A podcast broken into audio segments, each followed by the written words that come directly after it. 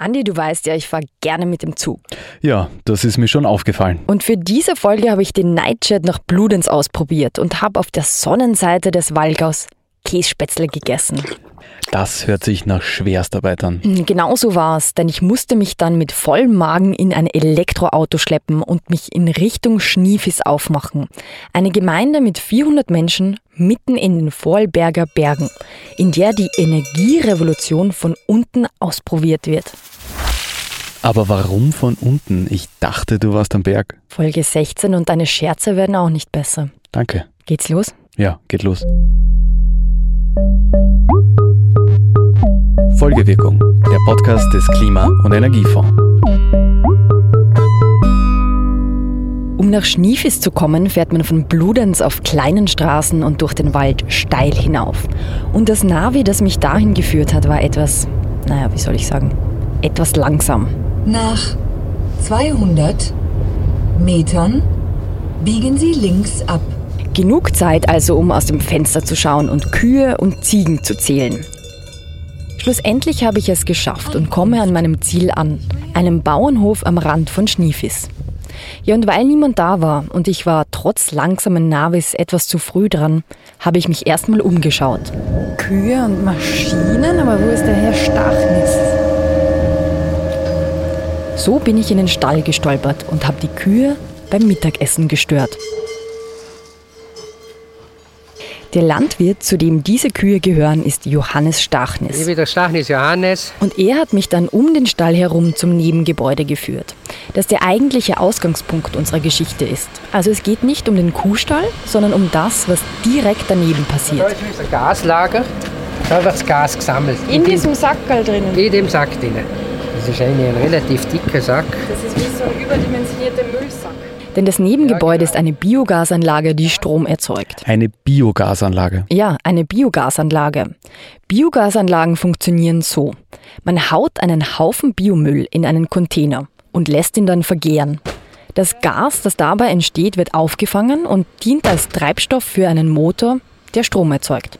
Biogasanlagen sind in Deutschland in den letzten Jahren richtig in Verruf geraten, weil oft nicht nur Abfälle für diesen Prozess verwendet, sondern essbare Lebensmittel eingemischt werden.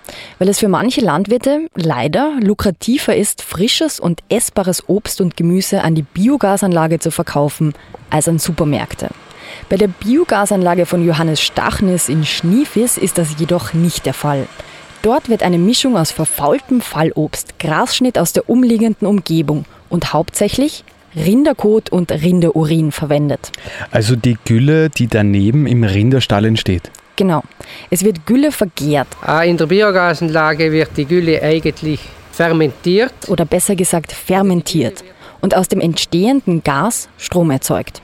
Das hört sich nach einem sehr innovativen Bauern an. Ja, Johannes Stachnis ist damit nicht nur Weidebauer, sondern auch Stromerzeuger geworden.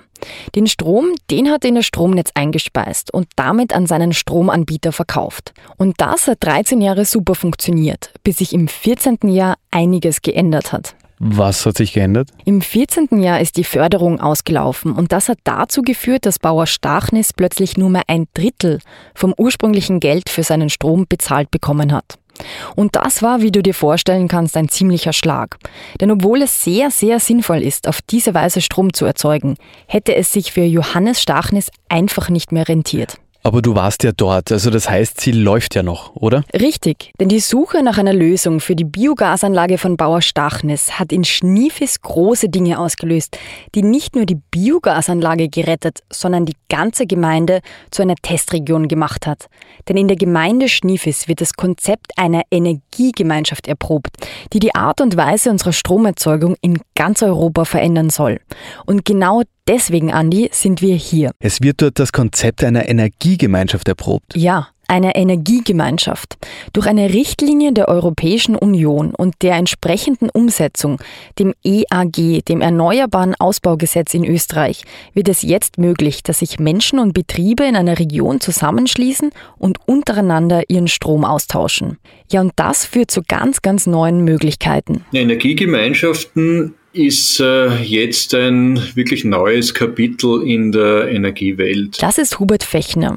Er ist seit 30 Jahren in der Energieforschung tätig und hat mir genauer erklärt, was sich hier verändern wird. Durch diese Energiegemeinschaften äh, wird es möglich, äh, dass die Verbraucher und Verbraucherinnen, die ja bisher eigentlich in Richtung Ökologisierung des Energiesystems nur dazu beitragen haben können, dass sie selbst eine PV-Anlage betreiben und den Strom selbst nutzen oder eine andere Anlage der erneuerbaren Energien betreiben, dass sie jetzt in die Lage sind, äh, dass äh, den Strom auch äh, nicht nur selbst zu verbrauchen, sondern auch zu handeln. Und damit kannst du und ich, der Hansi und die Gretel, die Günner und Henry, wir können uns jetzt zusammenschließen und innerhalb einer regionalen Gemeinschaft mit dem Strom handeln, den wir selbst erzeugen. Das können Gemeinden sein, das können Privatpersonen sein, das können kleine und mittlere Unternehmen sein.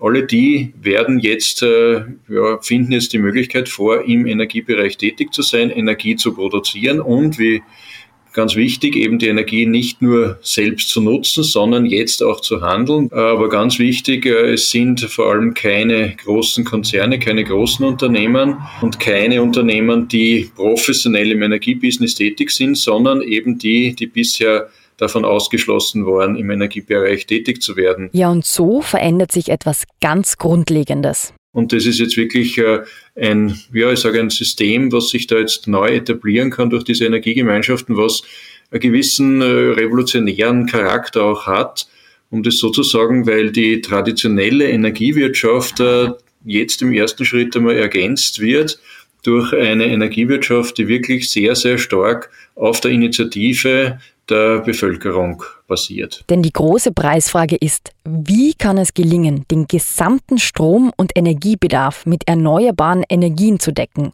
Oder anders gesagt, wie kann die Energiewende gelingen? Die Antwort der EU ist, wir setzen auf die Initiative der Bürgerinnen. In einem demokratischen System wird es äh, gewisse Möglichkeiten geben, äh, mehr oder weniger restriktiv die Energiewende voranzutreiben. Äh, Demokratie ist dadurch gekennzeichnet, dass die Bevölkerung äh, sehr intensiv einbezogen wird. Und äh, es ist, glaube ich, ganz wichtig, dass solche Modelle, die da jetzt mit der Energiegemeinschaft etabliert werden, dass die ihren Ursprung ja im Demokratiedenken haben. Es wird im Englischen so schön das Empowerment of the Citizen genannt, ja, dass man wirklich sagt, es geht darum, dem Bürger, der Bürgerin die Macht zu geben, für die Energieversorgung eine gewisse Verantwortung zu übernehmen, mehr Verantwortung zu übernehmen, zu schauen, was an lokaler Aufbringung ist möglich. Also wenn ich das jetzt richtig verstanden habe, durch Energiegemeinschaften sollen Kleinkraftwerke wie die Biogasanlage in Schniffis oder eben Photovoltaikanlagen gefördert werden. Indirekt ja. Denn durch die Möglichkeit, den Strom innerhalb dieser Energiegemeinschaft zu handeln, sind KleinerzeugerInnen nicht mehr darauf angewiesen, dass ihnen die großen Stromanbieter genügend Geld für den erzeugten Strom zahlen, sondern können sich direkt AbnehmerInnen in der Region suchen. Und genau das ist in Schniefis passiert. Die Gemeinde hat sich zu einer Energiegemeinschaft zusammengeschlossen und dadurch rentierte sich für Johannes Stachnes plötzlich wieder wirtschaftlich, die Biogasanlage im Ort zu betreiben. Vor allem, wir kriegen jetzt um die 14 bis 15 Cent und vorher sonst hätten wir für den Überstrom nur 5,5 Cent kriegen. Also das ist ein großer wirtschaftlicher Grund. Denn welcher Preis gezahlt wird, das können sich die Mitglieder einer Energiegemeinschaft selbst ausmachen. Simon Linz, Bürgermeister der Gemeinde Schnievis, erklärt das so. Das, das Konzept dahinter ist eigentlich relativ simples. Ähm, wir haben uns für den Verbraucher äh, auf den Vorarlberg Ökostromtarif festgelegt, also dass wir unseren Schnievis-Strom zu dem gleichen Preis, wie es marktüblich ist, vermarkten. Nicht günstiger, aber auch nicht teurer. Äh, und haben aber im Umkehrschluss haben wir, können wir durch den Einspeisern einen höheren Tarif bezahlen. Und somit hat der Konsument keinen Nachteil, kann aber deshalb kann, hat den Vorteil, dass er regionalen Strom beziehen kann und der Produzent hat den Vorteil, dass er quasi seinen Strom regional selbst vermarkten kann und einen höheren Einspeistarif bekommt. Das heißt, das, da gibt es eigentlich für beide Seiten keine Nachteile. Deshalb war auch gleich jeder letztendlich mit dabei. Also da für das Leute zu begeistern, ist nicht wahnsinnig schwierig. Also das heißt, dadurch, dass man jetzt Strom handeln darf, wird es plötzlich möglich, auch kleinere Anlagen wie die Biogasanlage wirtschaftlich zu betreiben. Ja, und das gilt natürlich auch für alle anderen Kleinkraftwerke in Schniefis.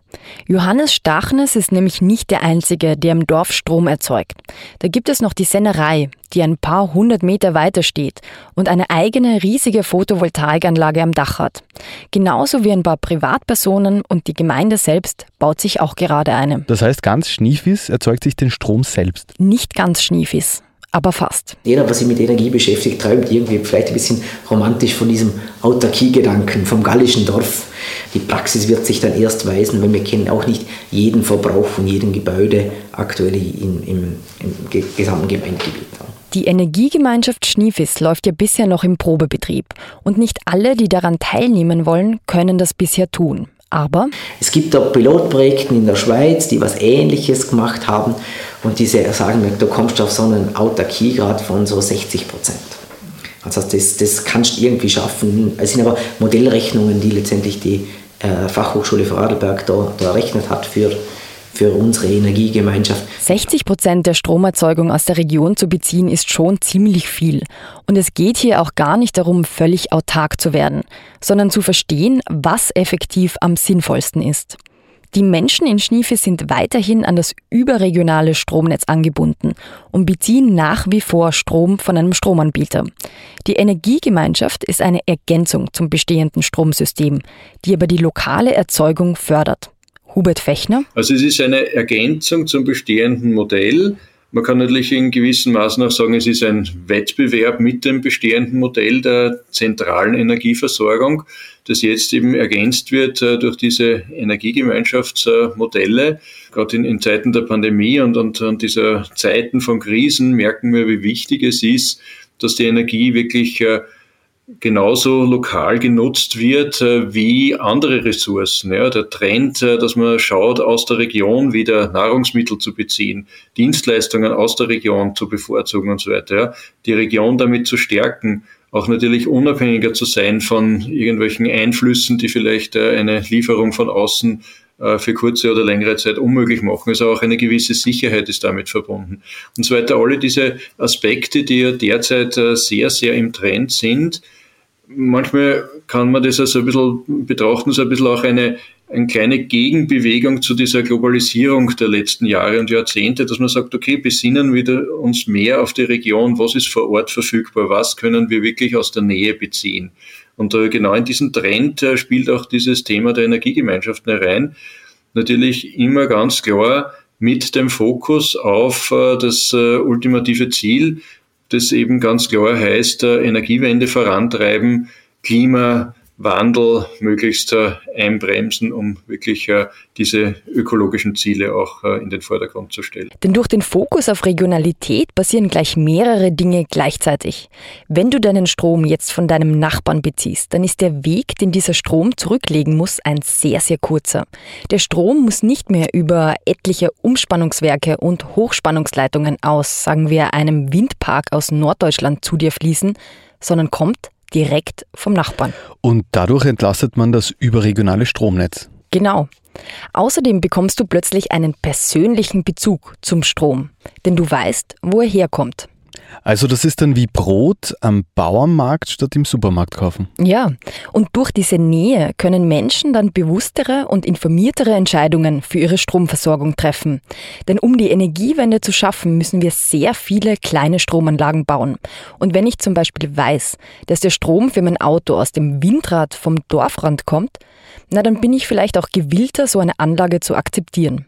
Die Energiegemeinschaften zeigen uns also eines, dass wir jetzt gerade anfangen, über Strom ganz neu nachzudenken und damit aufhören, Energie als etwas Anonymes oder Unsichtbares zu verstehen, sondern als eine Ressource sowie Lebensmittel, die man nicht mehr ungenützt wegschmeißt oder über weite Wege transportiert. Und äh, das ist eine, wichtige, ja, ich sage mal ein bisschen Evolution im Bereich der Energieversorgung, die wir da sehen und die wir da beobachten und die natürlich äh, schlussendlich dazu beitragen soll, dass äh, die Ökologisierung voranschreitet und wir schlussendlich im Energiebereich halt zu diesem Kreislaufsystem, zu dieser Kreislaufwirtschaft äh, kommen müssen und kommen wollen, äh, um eben, ja, so wie der Name Kreislaufwirtschaft äh, schon sagt, um es wirklich zu schaffen, die Ressourcen, die wir haben, die uns zur Verfügung stehen, wirklich im Kreislauf zu nutzen. Und gerade im Energiebereich ist eben diese Umstellung auf die Erneuerbaren genau dieses Umstellen im Denken. Und äh, mir ist da immer wichtig, darauf hinzuweisen, es geht natürlich ums Kreislaufwirtschaften generell mit allen Rohstoffen, die wir haben, äh, unter Einberücksichtigungen von Schadstoffen und so weiter. Weil was wir wollen, ist ja nachfolgenden Generationen einen Planeten hinterlassen, der dieselbe Qualität und dieselben Möglichkeiten bietet, wie wir es vorgefunden haben. Das Denken in Kreisläufen hat mich schlussendlich in Schniefis noch zur Sennerei geführt. Das Gebäude der Sennerei steht direkt an der Hauptstraße. Und um reinzukommen, muss ich es erstmal schaffen, mit Mikro in der Hand und Kopfhörern am Kopf die Schutzbekleidung anzuziehen. Ja, das passt gut. Markus Hartmann ist der Obmann der als Genossenschaft geführten Sennerei, die unter anderem den weltberühmten Vorarlberger Bergkäse herstellt. Also wir produzieren, wir produzieren den Käse und beim Käse entsteht die Molke und mit dieser Molke wo, man, wo da anfällt, wird, die wird nochmal zentrifugiert, da wird der restliche Rahm weggenommen und der Rest ist im Prinzip Schweinefutter, beziehungsweise ist auch möglich in einer Biogasanlage zu verwerten. Und der Landwirt der Stachnis Johannes holt bei uns die Molke ab, dort die Molke bei der Biogasanlage verwerten, erzeugt durch das Strom und durch die Gemeinschaft in Schniefner Strom ist es für uns auch wieder möglich, den Strom, weil er auch sehr nah an der Käserei ist, den Strom für die Produktion oder für, ja, für den Strom, den wir verbrauchen, wieder zu verwerten. Also da, so schließt sich dann für uns wieder den Kreislauf. In der also Energiegemeinschaft Schniefis passiert also Folgendes. Johannes Stachnis, der Biogasanlagenbetreiber und Milchbauer, füttert seine Kühe mit Gras und seine Biogasanlage mit dem Dreck der Kühe. Die Milch der Kühe liefert er an die Sennerei und die Sennerei übergibt ihm wiederum die Molke, die beim Käse als Abfallprodukt entsteht, die der Biogasanlage beigemischt wird. Die Biogasanlage liefert Dünger fürs Feld, auf dem das Gras wächst, das den Kühen gefüttert wird, die dann Milch produzieren und so weiter und so fort. Und die Biogasanlage macht Strom und der geht an die Sennerei, an die Seilbahnen und so weiter und so fort. Die Abwärme vom Biogasanlagenmotor wird verwendet, um das Wohnhaus am Hof zu heizen. Und die Sennerei hat auch schon einiges unternommen, um selbst Abwärme zu nutzen und energieautonom zu werden. Also wie für die Frage, wie Lebensmittel regional erzeugt werden können, hat sich in Schniefis ein Bewusstsein dafür gebildet, wie Energie regional erzeugt und genutzt werden kann. Das, ist eigentlich schon so und darum macht es uns irgendwie, irgendwie schon stolz, dass man sagen kann, dass, dass unser Betrieb immer mehr in die Energieautonomie geht durch durch die Hackschnitzelheizung, durch die eigene PV-Anlage über Bürgerbeteiligung am Dach, durch die Entsorgung von der Molke an die Biogasanlage, wo man den Strom wieder erzeugen können. Und, und ja, das Wasser beziehen wir von der Gemeinde. Oder? Also das ist ja irgendwo toll, wenn man ein Naturprodukt, einen Heilmilchkäse erzeugen kann und aber weiß, dass die, die Energie, wo wir dazu brauchen, auch aus der eigenen Region ist, das macht natürlich das Ganze schon interessanter. Ja, und wer etwas Ähnliches wie ein Schniefis machen möchte, kann sich bei der Koordinationsstelle für Energiegemeinschaften, die vom Klima- und Energiefonds eingerichtet wurde, erkundigen. Die Website lautet energiegemeinschaften.gv.at und ist in den Shownotes verlinkt. Na dann, dann war's das für heute. Ja, bis zum nächsten Mal. Bis zum nächsten Mal.